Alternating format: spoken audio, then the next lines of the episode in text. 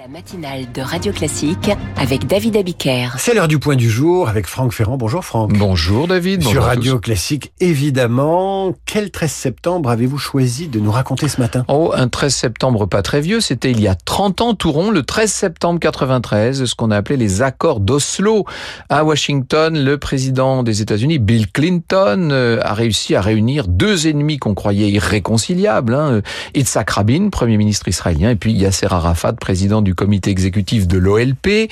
Il se donne cinq ans pour progresser vers la paix au Moyen-Orient, une paix que tout le monde attendait ou déclarait attendre en tout cas, sans avoir, euh, sans avoir jusqu'alors euh, donné le moindre signe de devoir s'imposer. Vous parlez donc des, des accords d'Oslo et vous nous dites que le document a été signé à Washington. Oui, c'est vrai que c'est un paradoxe, hein, Mhm. je reconnais, mais on va un peu vite comme ça le matin, donc Ouais. parfois il y a des petits paradoxes. Donc, euh, en l'occurrence, le processus qui a été contrôlé de bout en bout par les Américains est né de rencontres secrètes qui avaient été menées en Norvège, à Oslo, parallèlement à des pourparlers officiels qui eux se tenaient d'ailleurs à Madrid en Espagne. Vous voyez la complexité du, processus.